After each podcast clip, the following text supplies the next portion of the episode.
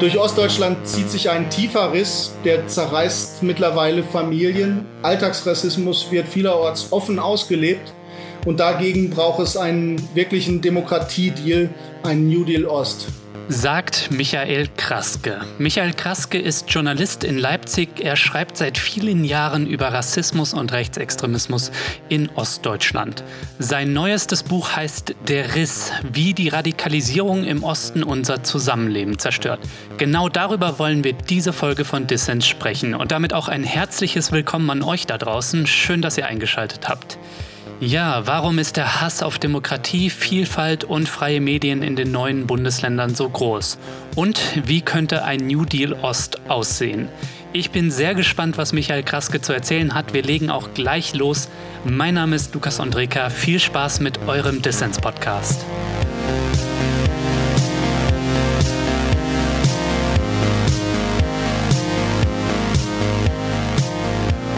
Ja, Herr Kraske, schön, dass Sie beim Dissens-Podcast dabei sind. Ja, danke für die Einladung. Ja, wir wollen uns darüber unterhalten, wie der Rechtsruck in Ostdeutschland unser demokratisches Zusammenleben gefährdet. Davor warnen Sie in Ihrem neuesten Buch Der Riss. Herr Kraske, Ausgangspunkt für Ihren Weckruf ist Ihre eigene Geschichte. Sie sind kurz nach der Wende aus Sauerland nach Leipzig gezogen. Können Sie uns mal erzählen, wie haben Sie denn den politischen Klimawandel im Osten ganz persönlich erlebt? Naja, am Anfang war das äh, sowieso eine wilde Zeit und das war eine Art Kulturschock, würde ich fast sagen.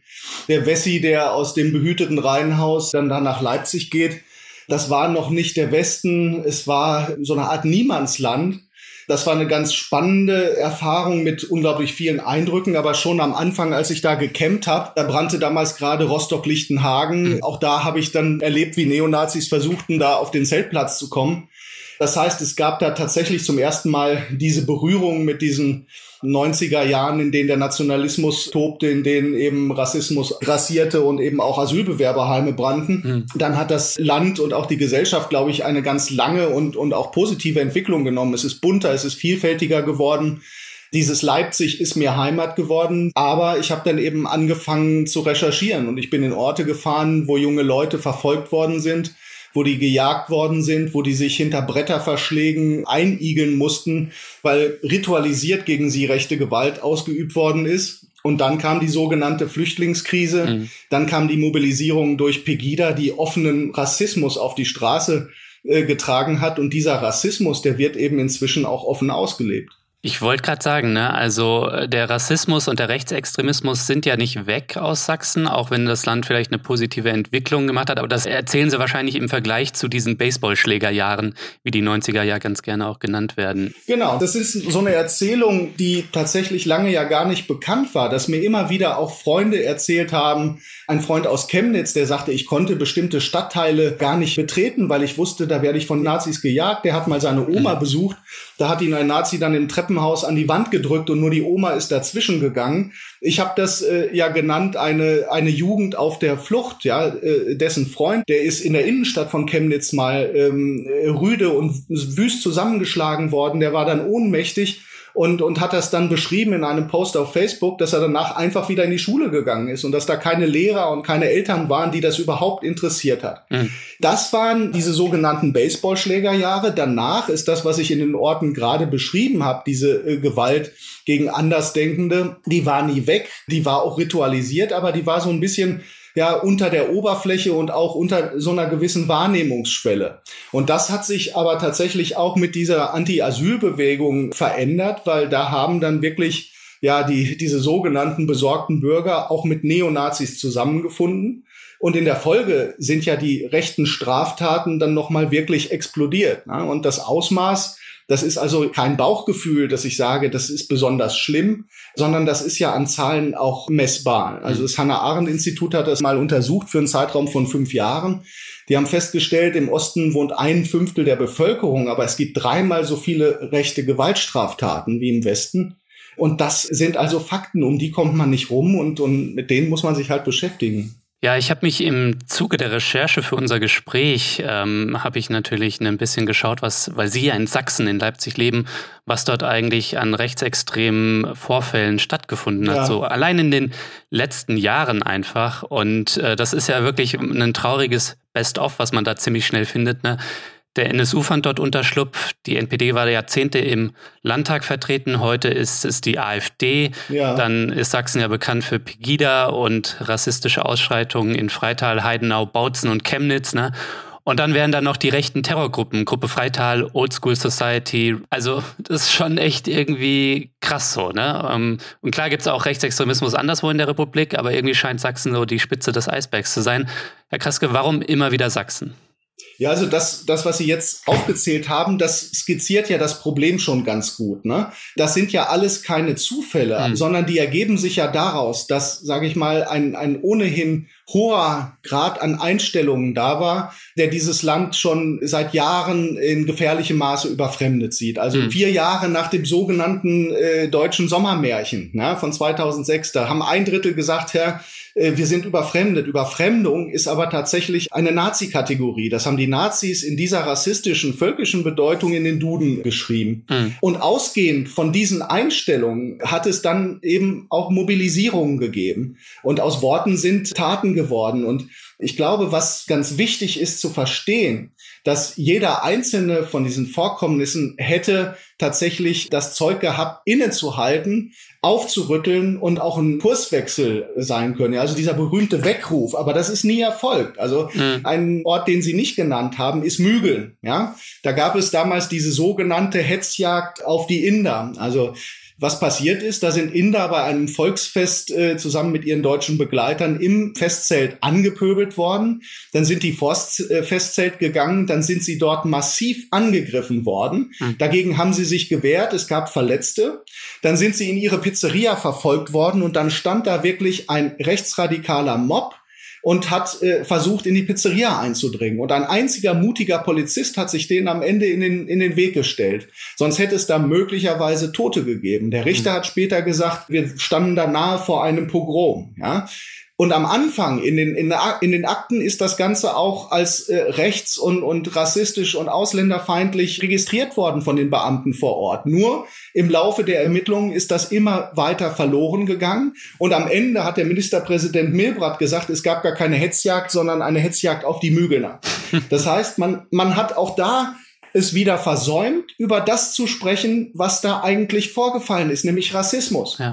Und dieses Muster zieht sich leider bei allen Veränderungen, äh, die man inzwischen auch, auch auf der Habenseite hat, bis heute durch. Also wenn ich mir Chemnitz angucke, dieses Tötungsdelikt an dem Daniel H., danach mobilisiert die äh, rechtsextreme Szene, die Hooligan-Szene äh, zu diesen tagelangen Demos. Und auch da wird nachher diese rassistische Mobilisierung gar nicht als Kern gesehen, sondern dann stellt sich da der Ministerpräsident Kretschmer hin und sagt, na ja, also gegen die rechtsextremen Straftäter müssen wir mit aller Härte vorgehen. Das sind die Schlimmen. Aber diejenigen, die sich alleine sozusagen dem Rassismus angeschlossen haben, auch das gilt es zu problematisieren. Und, und diese Konsequenzen, die sind tatsächlich nie erfolgt. Man hat sich mit diesem Rassismus nicht auseinandersetzen wollen. Man hat das stattdessen ein diffuses Gewaltphänomen geschoben, von Extremismus, von mhm. äh, links und rechts gesprochen und damit natürlich das Problem verkleistert. Und indem man äh, den Kern nicht angegangen ist, konnte man es auch nicht lösen. Der Rechtsruck im Osten kam nicht über Nacht, sondern über lange Zeit. Das schreiben Sie in Ihrem Buch und da kommt man nicht umhin, das zu konstatieren. Ja. Ihr Buch heißt Der Riss, wie die Radikalisierung im Osten unser Zusammenleben zerstört. Es geht nicht nur um Sachsen, aber der Freistaat bildet den Schwerpunkt Ihres Essays, ja, aufgrund natürlich der vielen rechtsextremen Vorfälle und natürlich, weil es auch Ihr Lebensmittelpunkt ist. Ne? Ja. Vielleicht können Sie noch einmal, Herr Kraske, schildern, was sind Ihrer Ansicht nach die wichtigsten Wegmarken vielleicht und die wichtigsten Gründe ja, für den Rechtsruck, den wir in Sachsen und in anderen Teilen Ostdeutschlands in den vergangenen Jahren und Jahrzehnten erlebt haben. Mhm.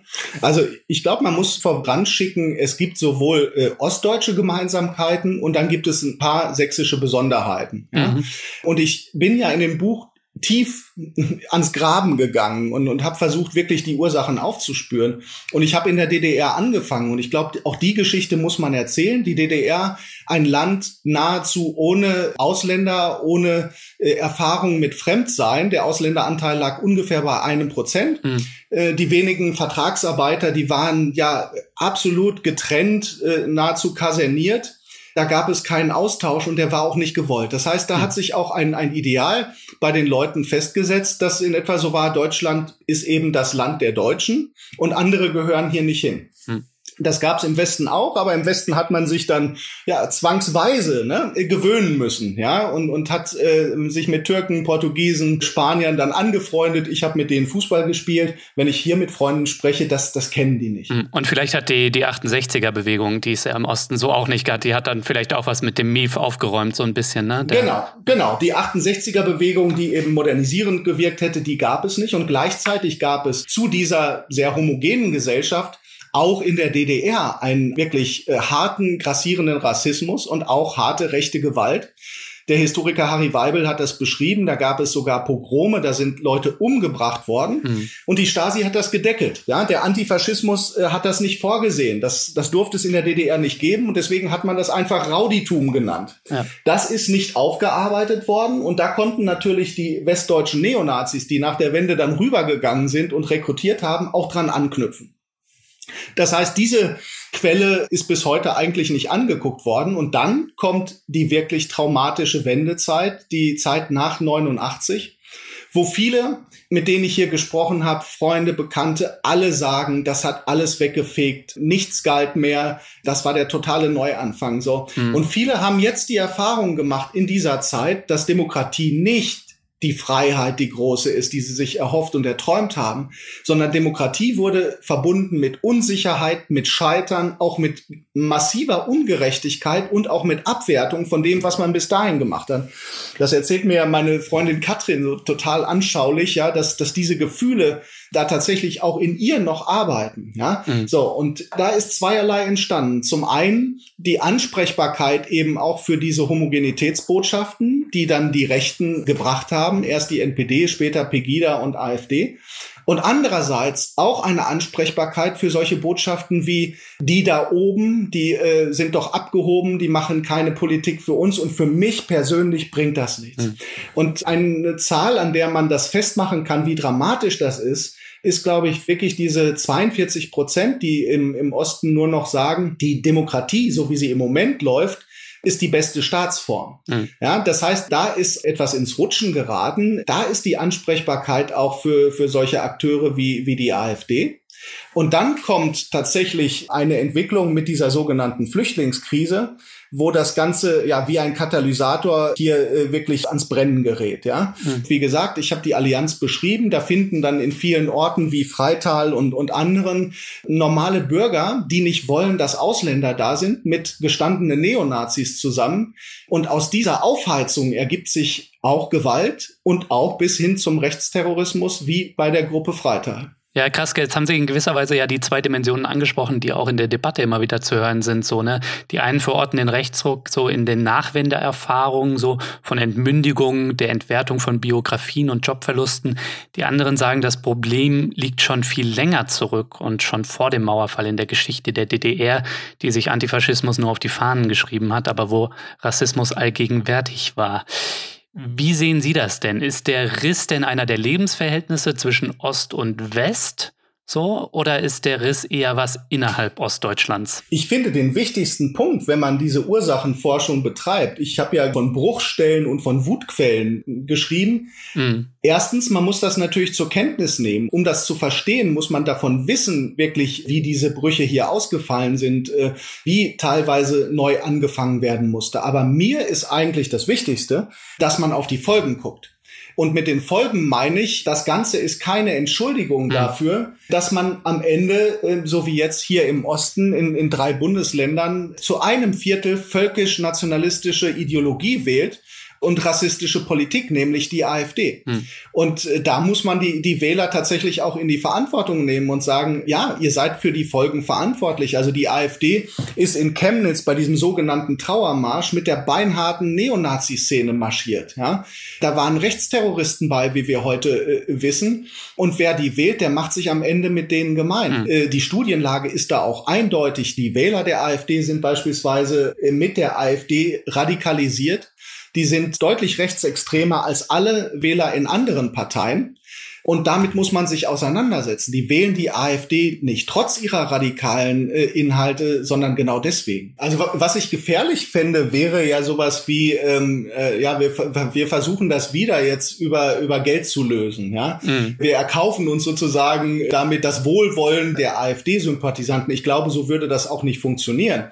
Ähm, was ich schon denke, ist, dass man aus diesem riesigen Wutberg natürlich die realen Ungerechtigkeiten erstmal rausgraben muss. Und die sind da. Ne? Also das haben Sie angesprochen. 17 Prozent weniger Lohn im Osten als im Westen bei gleicher Arbeit. Das geht überhaupt nicht. Mhm. Ne? Das ist was, was man, wo man auch ran muss. Aber genau um diese Sachen zu lösen, da waren diese ganzen Sündenbock-Debatten gegen den Islam, gegen Muslime, gegen die Fremden, gegen Flüchtlinge äh, natürlich auch, auch wenig hilfreich. Das, das war das Gegenteil mhm. dann von guter Politik. Man hat eben nicht auf das geguckt, was man machen muss. Nur ich denke, das ist wirklich nur ein Baustein, sage ich mal, für gerechte Lebensverhältnisse sorgen. Ein anderer großer Aufreger, der lässt sich gar nicht so leicht machen. Ja, also diese äh, berühmte Ostquote.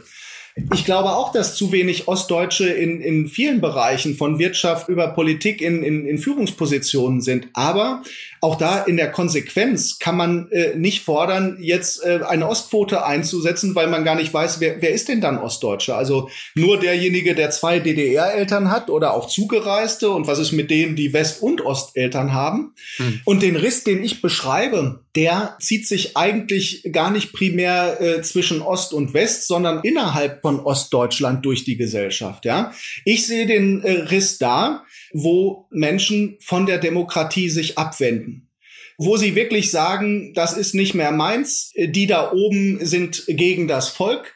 Ich bin bereit, eine autoritäre Politik zu unterstützen. Ich bin auch bereit, tatsächlich rassistische und, und völkische Lösungen wieder zu wählen. Das ist für mich der entscheidende Riss. Und der ist im Osten viel, viel größer als im Westen. Hm. Ja, wo Sie auch, Herr Kraske, den Anteil Ostdeutscher in Elitenstrukturen angesprochen haben. Ich finde ja, die AfD könnte da im Osten auch mal dafür sorgen, dass äh, gewisse westdeutsche Leute wie Björn Höcke erstmal durch Ostdeutsche ersetzt werden und sich an die eigene Nase fassen. Und das könnten die Wähler auch mal registrieren, also die AfD-Wähler. Das ist ja ein ganz interessantes Phänomen, ne? dass, dass das ganze AfD-Spitzenpersonal, das sich da so feiern lässt, äh, Höcke und, und Kalbitz, die kommen aus dem Westen. Ja. Und wenn ich mir äh, Herrn Höcke bei seinen Reden angucke, ähm, wie er auf dieser Schiene wir hier und wir in Thüringen rumreitet, dann ist das schlicht und einfach verlogen. Ja, also mhm. ähm, ich habe das am 1. Mai letzten Jahres äh, gesehen in Erfurt. Äh, da tut er so, als hätte er die Deindustrialisierung miterlebt. Das hat er nicht. Das ist ein Etikettenschwindel. Mhm.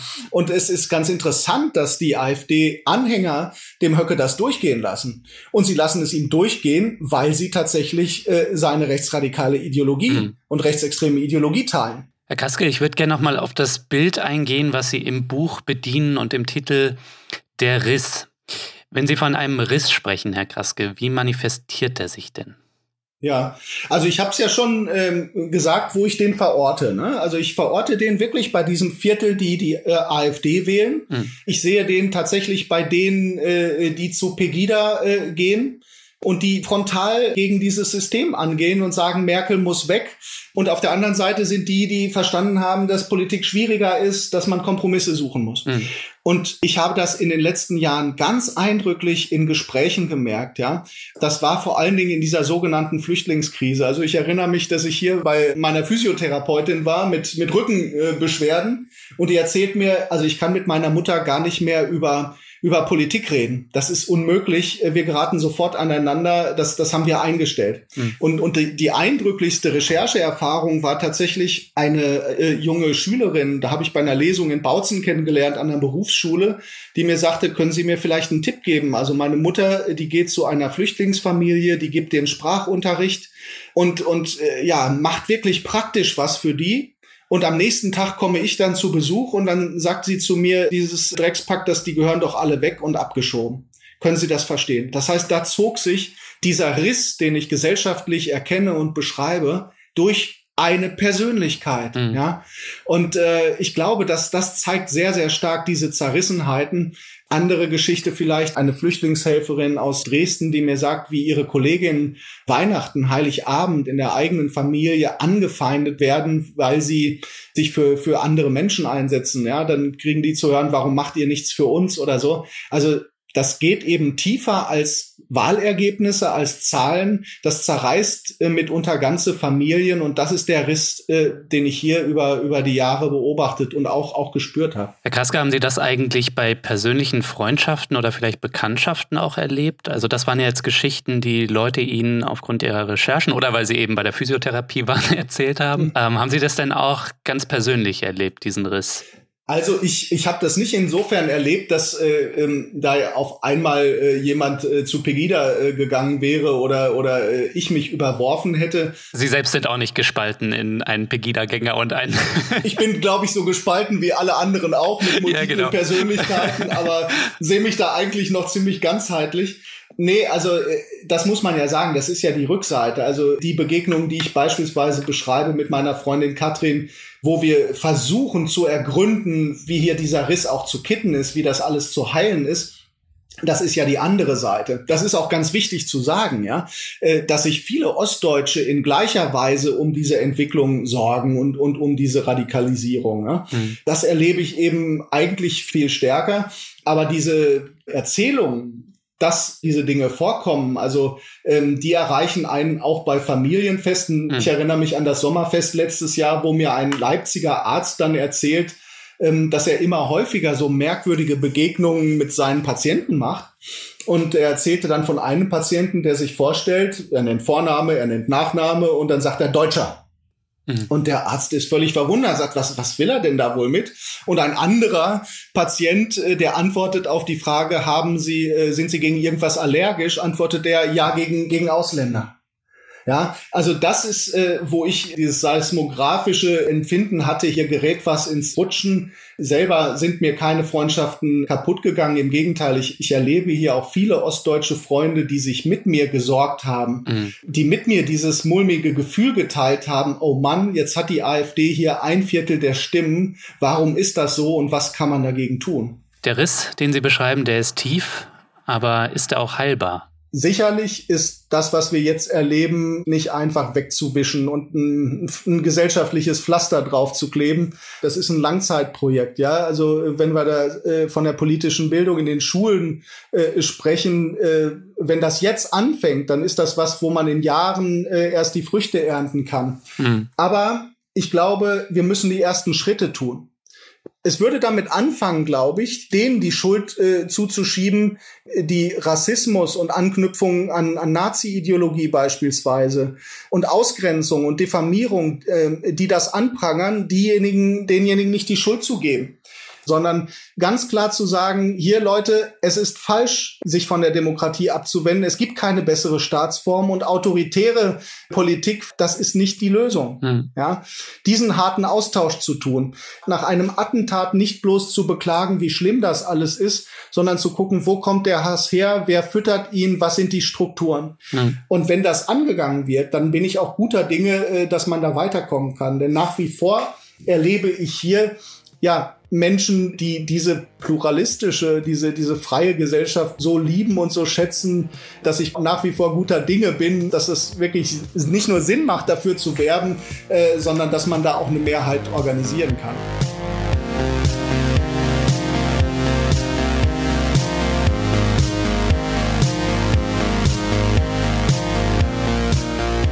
Ja, wenn dir gefällt, was du hörst, dann werde doch jetzt Fördermitglied von Dissens. Denn diesen Podcast für dich zu recherchieren und zu produzieren, das kostet echt jede Menge Zeit und damit auch Geld.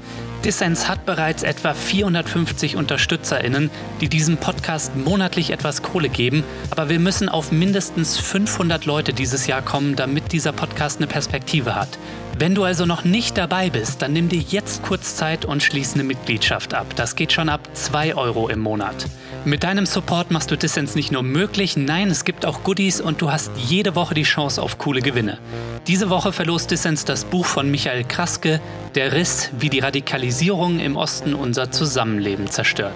Alle Infos zum Buch und dazu, wie du mitmachen kannst bei Dissens, gibt's natürlich in den Show Notes.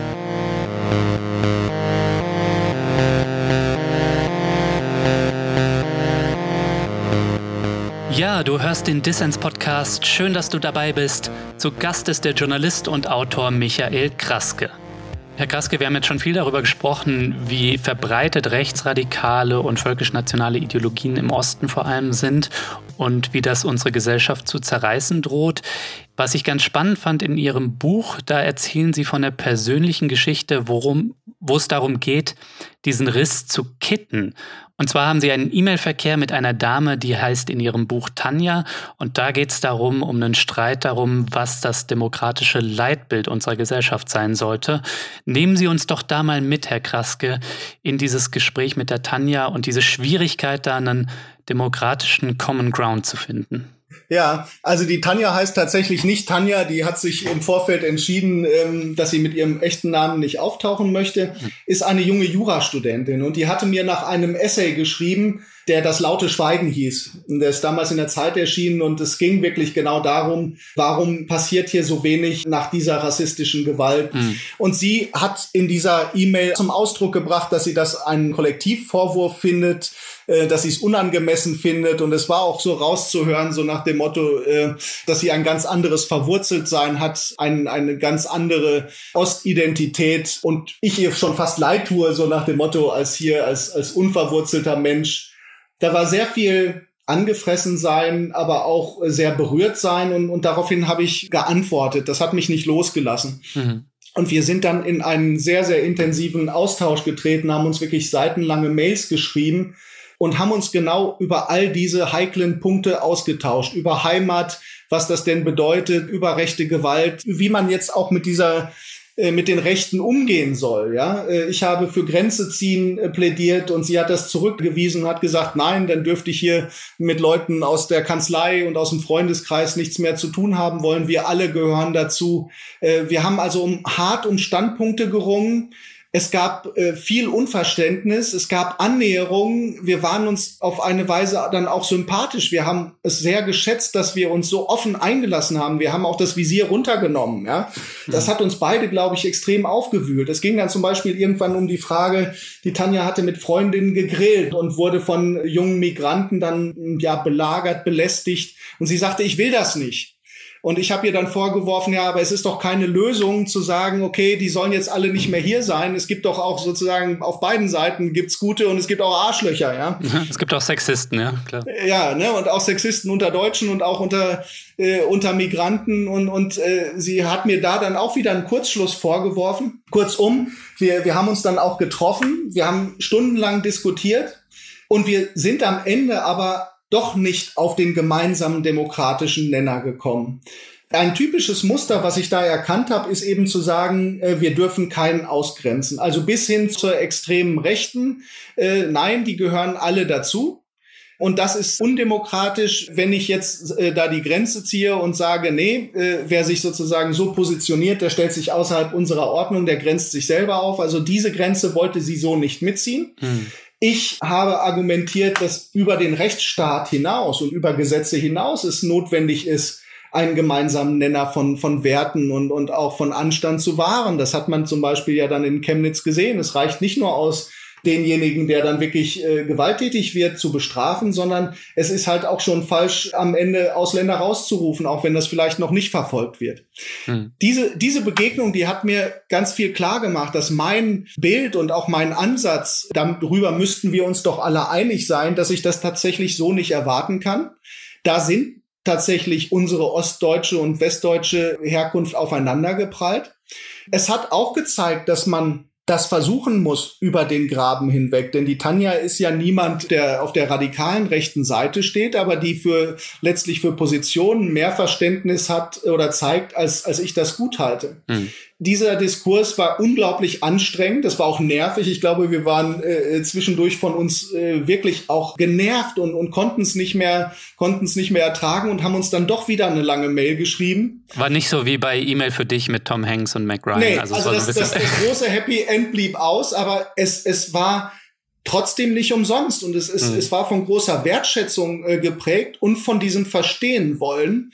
Und ich glaube, dass das so unter der Lupe gezeigt hat, wie es auch gehen kann, dass man tatsächlich diese Position versuchen muss, dass man hart miteinander ringen muss und dass man auch keine falschen Kompromisse machen darf. Ja. Aber Herr Kraske, hat Sie das nicht äh, dann auch vielleicht ein bisschen ernüchtert, dass da eine Person, die ähm, zukünftig eine Vertreterin des Rechtsstaats sein wird, ne, dass Sie da nicht diesen demokratischen Common Ground gefunden haben? Also äh, es ist ja wirklich keine Person, die jetzt irgendwie dem rechten Rand, wie man so schön sagt, irgendwie zugehört. Nee sondern irgendwie in der nicht, ne? was, man, was man so allgemein die Mitte der Gesellschaft nennt. Ähm, ja. Was ja nicht heißt, dass äh, in der Mitte nicht äh, eben rechte, rassistische, antisemitische und sonstige Ideologien vorhanden wären. Das zeigen ja immer die Mitte-Studien. Aber dennoch geht man da vielleicht mit einer Ernüchterung raus. Ne? Also. Auf jeden Fall. Also, na klar, ist das auch frustrierend. Ähm, und das zeigt auch, wie, wie weit der Weg ist und, und wie anstrengend. Mhm. Aber es zeigt natürlich auch, dass es, dass es Vorstellungen gibt, die, die ausverhandelt werden äh, müssen. Dass es aber auch lohnt, da, darum zu ringen. Und dass das, was ich jetzt voraussetze oder was ich für wichtig halte, ähm, nicht vorausgesetzt werden kann. Also wir, wir sind uns am Ende gar nicht einig geworden über dieses Leitbild, was ich ja auch so anmahne, zu sagen, was soll denn unser demokratisches Leitbild sein, ja? Und, und wie wollen wir das umsetzen? Wie gesagt, ich glaube, wir müssen gesellschaftlich Voraussetzungen schaffen, die wir nicht mit Gesetzen schaffen können. Ja? Ähm, eine demokratische Kultur. Ja. Eine demokratische Kultur, die, die das Anderssein zum Beispiel äh, möglich macht. Ja? Mhm. Wenn, wenn jetzt hier Leute weggehen, weil sie es unerträglich äh, finden, People of Color, diese täglichen Alltagsrassismus in der Straßenbahn aushalten zu müssen, auch aus Leipzig, dann würde ich dafür werben, ja, eine Gesellschaft zu schaffen, in der das stärker auch angeprangert wird, in der man sich damit auseinandersetzt und auch diese Haltungen ächtet. Mhm. Diese sehr stark traditionsbewusste, herkunftsbezogene, das habe ich bei der Tanja gespürt. Das ist in Teilen auch wirklich sehr beeindruckend, weil das kannte ich so nicht. Ich glaube nur, dass genau in dieser schwierigen Grauzone das große Problem liegt, ja, weil in der Überhöhung von Herkunft immer auch schon dieser Abwehrreflex liegt, du hast hier eigentlich nichts zu suchen. Mhm. Und dieser Diskurs ist zu lange hier, gerade hier in Sachsen, auch nicht geführt worden. Weil Sie jetzt gerade Heimat angesprochen haben, ne? damit beschäftigen Sie sich ja auch in Ihrem Buch. Heimat als Sehnsuchtsort oder als toxischer Kampfbegriff. Ne? Und Sie haben jetzt ähm, beide Dimensionen schon angesprochen. Mhm. Was ist eigentlich Heimat für Sie? Weil Sie sind ja relativ früh, das hatte ich ja schon gesagt, aus dem Westen in den Osten gezogen, direkt nach der Wende. Was ist Heimat für Sie ganz persönlich? Heimat ist ja ein wirklich großes Wort, ne? ist ein fast furchterregendes Wort. Und für mich ist es aber trotzdem eins, um, um das auch ich nicht drum herum rumkomme, weil dieses Gefühl und dieses Gespür, das kenne ich sehr gut. Hm. Ich habe meine alte Heimat, das ist Iserlohn nach wie vor, äh, ja, die nach Regen riechende Luft, die Wälder, das ist äh, eine Heimat, die immer bleiben wird. Aber ich habe auch diese neue Heimat und irgendwann habe ich, wenn ich Leipzig gemeint habe, habe ich gesagt, ich fahre nach Hause. Das mhm. ist meine Heimat irgendwann sogar, weil ich hier tiefe Freundschaften gefunden habe, weil ich mich hier wohlfühle, weil ich das Leben hier genieße, in, wirklich in seiner Vielfalt. Ähm, das sind, sind ganz kleine Sachen, ja. Also hier tatsächlich der Geruch von Bärlauch, der dann durch den, durch den Aufwald zieht. Das sind äh, äh, die Wege, die ich gemacht habe. Das sind aber auch tatsächlich vor allen Dingen die Menschen um mich rum, die Freunde, die mich über Jahre begleitet haben. Mhm. Das alles macht für mich Heimat aus. Aber Heimat wird für mich sofort an dem Punkt problematisch, wo er eine politische Kategorie wird. Mhm. So, sofort da wird es ein Kampfbegriff und da wird es toxisch weil Heimat dann sofort alles normiert und man spricht dann sozusagen für ein Kollektiv und das kann man nicht. Hm. Aus Herkunft ergibt sich nicht automatisch eine politische Entscheidung und, und was werden soll. Heimat als politischer Begriff, der ver verleugnet sofort, dass es ganz unterschiedliche Interessen gibt. Und Heimat schließt sofort diejenigen aus, denen man dann sagt, ihr gehört hier eigentlich nicht her, weil ihr hier nicht geboren seid, weil ihr die falsche Hautfarbe habt. Hm. Und deswegen lehne ich Heimat tatsächlich als politische Kategorie massiv ab. Es ist kein Zufall, dass sich auch die NPD Heimatpartei genannt hat. Ja. Dass der NSU im Thüringer Heimatschutz groß geworden ist das ist eine Kategorie, die auf fast tragische Weise aufgeladen wird und im Speziellen eben auch hier in Sachsen, mhm. wo das die dauerregierende CDU über Jahre eben auch angefüttert hat. Und ich finde, in, in dem Moment, wo hier eh ja so viel Rassismus grassiert, rechte Gewalt, Menschen abgelehnt werden auf äh, ihrer Herkunft, wenn man da chauvinistisch sozusagen die Heimat noch erhöht und zum, zum einzigen Kriterium macht, zum Identitätsstifter, dann ist das wie Öl ins Feuer gießen. Haben Sie als Iserlohner, ich glaube, wir müssen unseren Hörerinnen und Hörern sagen, ich wusste es nämlich auch nicht, das liegt so knapp unterhalb von Dortmund, ne? Also irgendwie knapp unterhalb vom Ruhrpott, ja. ja, richtig. Zwischen, zwischen Dortmund und Sauerland. Genau. Haben ja. Sie eigentlich als Iserlohner, der in Leipzig seine Wahlheimat gefunden hat, haben Sie da eigentlich sowas erlebt wie das, was Sie beschrieben haben? Sowas wie, du gehörst hier doch gar nicht her, du gehörst doch eigentlich nicht zu uns, du bist irgendwie der Fremde, der von außerhalb kommt und irgendwie schlecht über uns schreibt als Journalist. Ach, ja klar. Ich meine, das gab es jetzt natürlich auch wieder nach dem Buch, nach der Veröffentlichung, dass mir Leute schreiben, geh doch dahin, äh, wo du hergekommen bist, wo du hingehörst, aber ich ge gehöre genau hierhin. Mhm. Wir müssen uns Strukturen schaffen und, und ein Klima, in dem es auch jedem angenehm ist, da zu leben, wo er, wo er sich wohlfühlt. Aber klar hört man das. Mhm. Es, es spielt nur, sage ich mal, im Alltag, in meinem Alltag viel weniger inzwischen eine Rolle. Jeder weiß, dass ich aus dem Westen bin. Jeder weiß aber auch, dass ich äh, jetzt ein Vierteljahrhundert schon in, in Leipzig lebe, dass ich Leipziger bin. Mhm. Dieses Aufeinanderprallen und sich so, so heftig auch aneinander stoßen und reiben, wie es nach 89 war, das ist hier auch längst nicht mehr der Fall. Das, das wird in politischen Diskussionen dann häufiger äh, hervorgekramt, um dem anderen, in dem Fall mir, dann die Legitimation abzusprechen, äh, äh, sich zu äußern. Aber den Gefallen kann ich halt keinem tun. Da mache ich weiter. Scheint mir auch ein Generationending auch nochmal zu sein, ne? Also irgendwie, ich habe so das Gefühl, die jüngere Generation auch für die ist dieses Ossi-Wessi-Ding ähm, gar nicht mehr so dominant oder ist das falsch, wenn ich das? Das sehe ich auch so. Das sehe ich auch so. Ähm, wird mir auch erzählt, wirklich von dieser jungen Generation zwischen 20 und 30, dass die viel weiter sind, dass die ähm, inzwischen europäische Freunde auch haben. Ja, ja ich ja. glaube tatsächlich, dass das noch nicht durchgestanden ist. Wir haben ja schon über Repräsentanz Bilanz gesprochen, ja. Äh, in den DAX-Unternehmen sitzen keine Ostdeutsche. Ähm, viele stoßen sich nach wie vor auch daran, dass es so wenig Richter und in anderen Bereichen in der Politik auch so wenig ostdeutsches Führungspersonal gibt. Nur mein Plädoyer ist ganz klar, etwas Gemeinsames auf die Beine zu stellen und zu sagen, hey, lasst uns doch jedem, der hier ist, eine Chance geben, ob der Westdeutscher ist oder Ostdeutscher oder eben auch Zugereister. Also dieses nach vorne denken und dieses gemeinsam Zukunft gestalten, das kommt, glaube ich, viel zu kurz. Und viele von den Debatten, die da geführt worden sind, die, die letzten Jahre, auch um neue Ostidentität oder so, die vergessen für mich, nach den Schnittmengen zu suchen. Ja, es sind längst viel mehr Leute hier und auch die sind Ostdeutsche geworden. Ja. ja? Und ich glaube, dass das äh, bei all dem, wo man sagen muss, okay, man muss dafür sorgen, dass äh, Diversität gewahrt wird, ne? dass, dass äh, alle irgendwie auch, auch vorkommen und gerade auch die Leute von hier. Aber das heißt auch, äh, jemand, der vor 30 Jahren hergekommen ist, je, je, jemand, der dann hier mit jemandem Kinder gekriegt hat, und zwar unabhängig davon, wer da die Eltern sind. Ja, weil ähm, ich glaube, dass dieses Herkunftsding wirklich eine große Sackgasse war und, und Teil äh, der Ursache für diese Probleme hier. Ja. Was mich noch interessiert hätte, ist, Sie leben ja mittlerweile länger im Osten als im Westen. Das beschreiben Sie auch in Ihrem Buch. Sehen Sie sich eigentlich als Ossi oder Wessi oder als beides? Oder wir haben jetzt schon ein bisschen über Herkunft und Identität gesprochen. Ist Ihre persönliche Geschichte eigentlich ein Beispiel dafür, dass wir endlich ein anderes Sprechen über Ost und West brauchen? Vielleicht dieses zukunftsgerichtete Sprechen und dass das vielleicht sogar überholt ist, diese ständige Ossi-Wessi-Gelaber.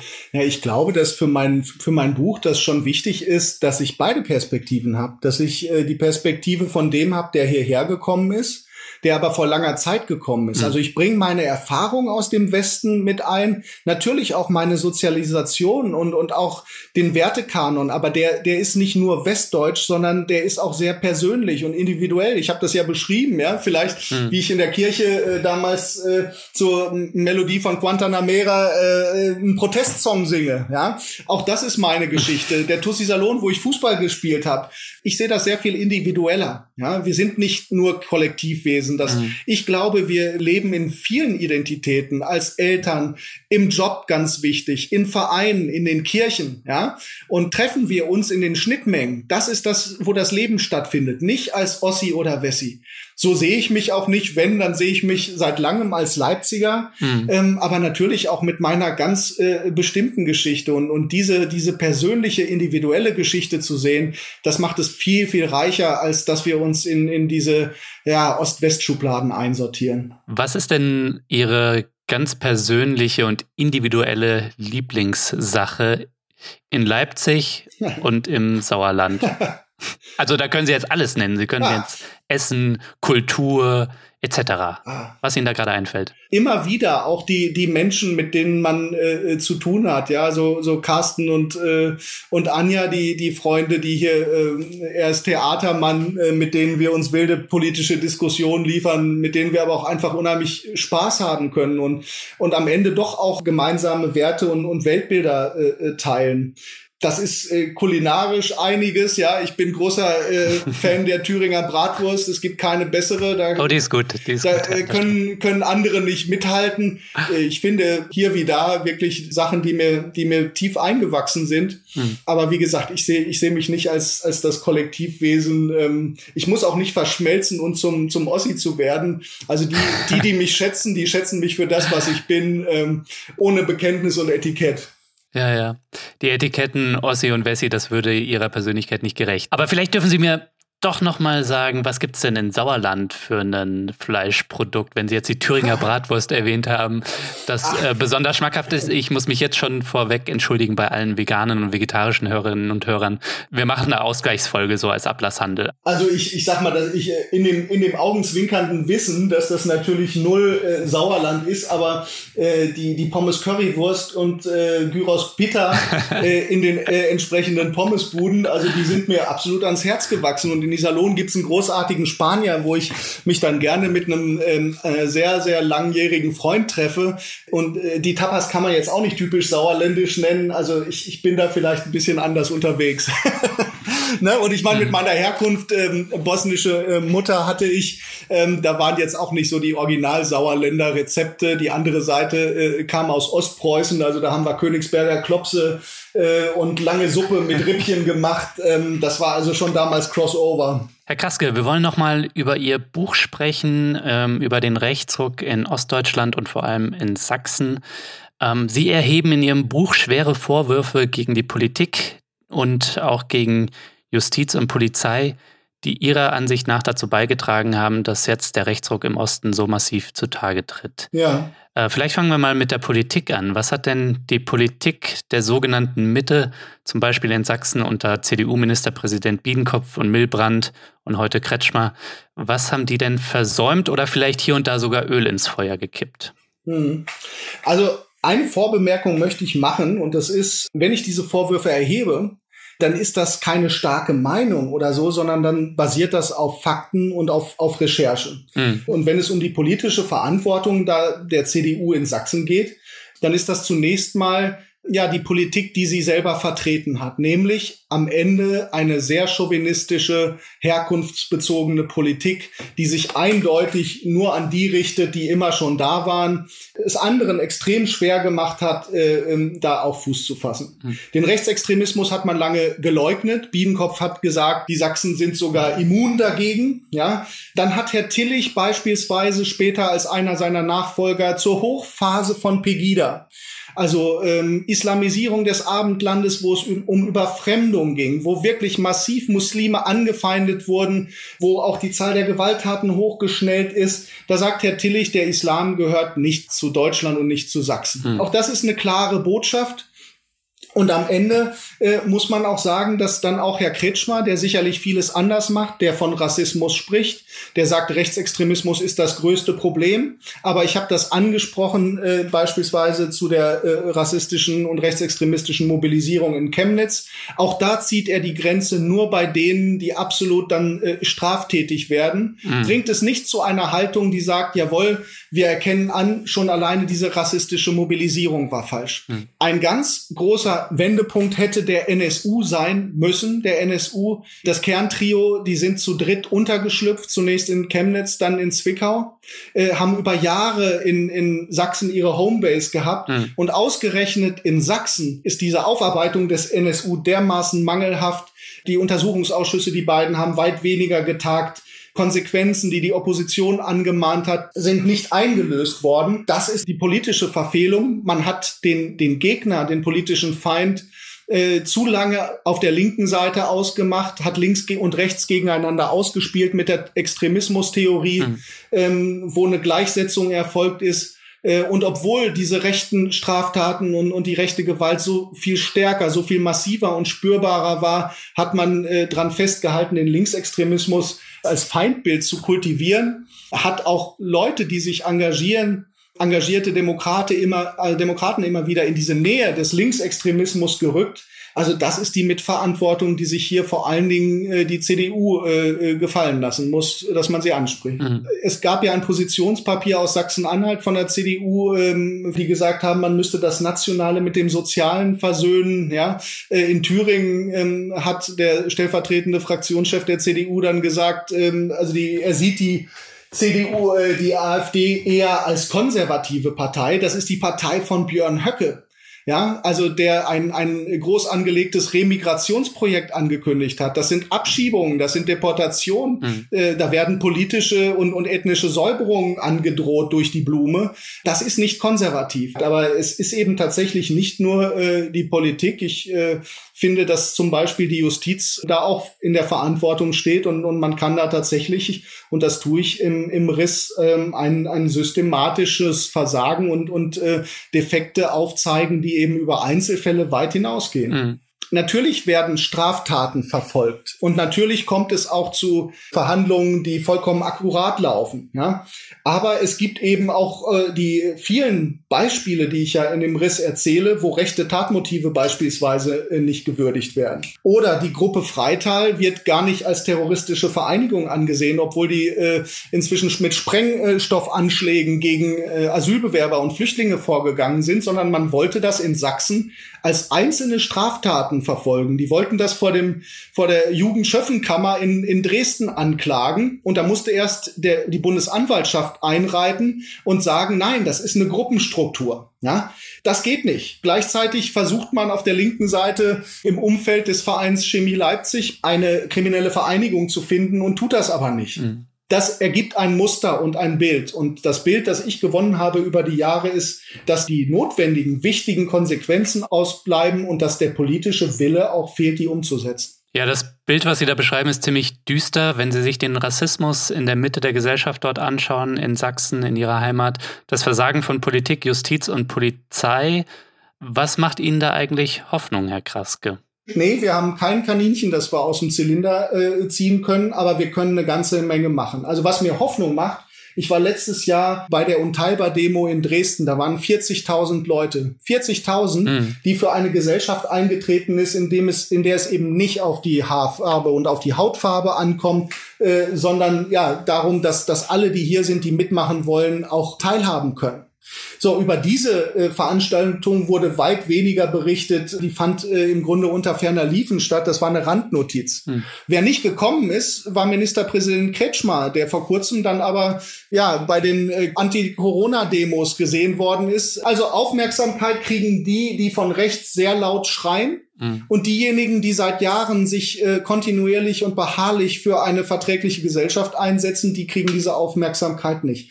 Das muss sich ändern, aber es gibt überall, in allen Orten eben diese Engagierten, nur die müssen wir, die müssen wir stützen. Und ich glaube, es reicht da nicht so, äh, Solidarität zu zeigen, das muss auch passieren von Bürgermeistern, von Politikern, sondern wir müssen erstmal die Strukturen schaffen. Und da äh, äh fordere ich tatsächlich ein großes Demokratiepaket. Und zu diesem Demokratiepaket gehören Demokratiefördergesetze. Mhm wo man die, die Initiativen, die jetzt sich von Jahr zu Jahr hangeln müssen und denen die AfD jetzt in vielen Kommunen das Geld abdrehen will. Ja, wir hatten hier im Podcast hatten wir den Jugendarbeiter Tobias Burukat äh, aus Grimma zu Gast, ne? Und der hat auch davon erzählt, von den Anfeindungen der völkischen Nationalen der AfD, ne? Und äh, wie schwierig die Arbeit ist und wie wichtig die Arbeit ist, ne? Weil da wird jetzt die Saat gelegt, ne? Für eine Generation, die entweder so oder so denkt, ne? Genau, also es ist ganz praktisch. In, in Pirna gibt's die Aktion Zivilcourage, die gibt's äh, schon schon mehrere äh, Jahrzehnte, kann man fast sagen jetzt. Äh, die machen super Arbeit. Da habe ich eine junge Studentin mal äh, begleitet, äh, die Gedenkarbeit macht. Äh, mit den Stimmen der AfD im Stadtrat hat man denen jetzt den Geldhahn zugedreht. Das ist also ganz praktisch.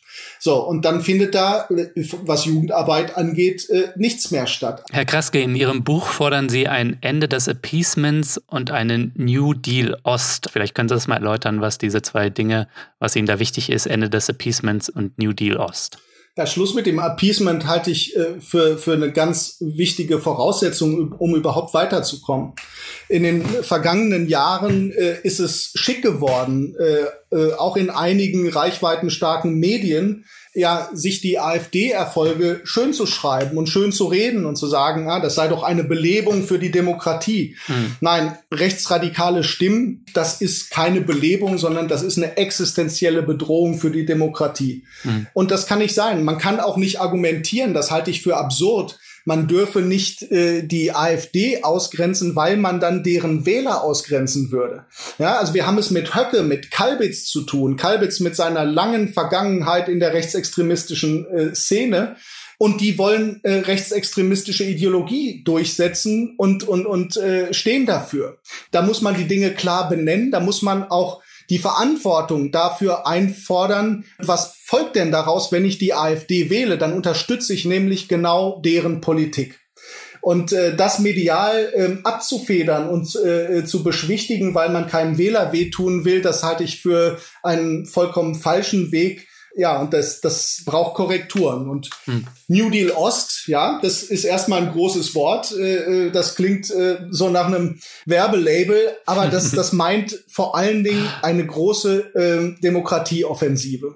Das meint, dass wir ein Paket schnüren müssen wo erstens die Institutionen wehrhaft gemacht werden gegen Staatsfeinde und, und Rechtsextremisten im Innern. Also es kann nicht sein, äh, dass sich Polizisten heimlich äh, äh, Hakenkreuze zuschicken und auf einen Tag X vorbereiten oder Waffen verbuddeln. Mhm. So, sondern die müssen auch für diese Demokratie wirklich alle einstehen. Darauf muss man sich verlassen können.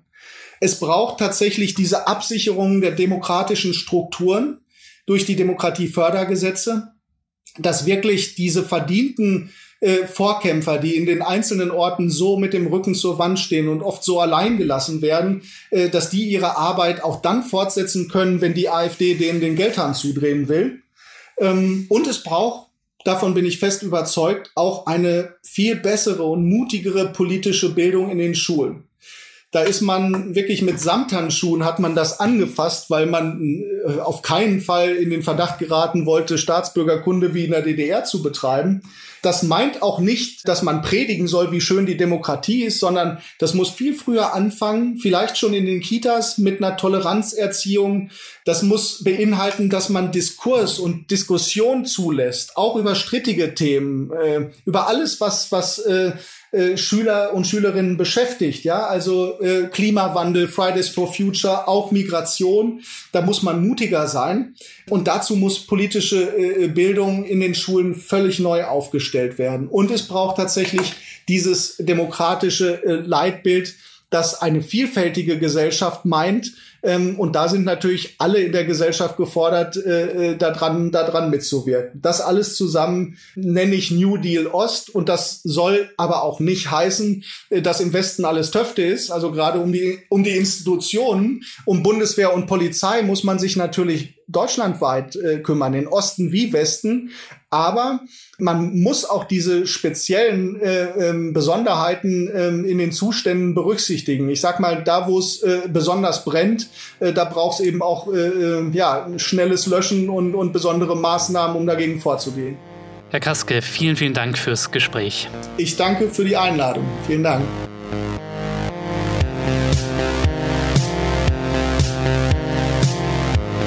So, das war der Dissens-Podcast für diese Woche. Schön, dass ihr dabei wart. Zu Gast war der Journalist und Autor Michael Kraske.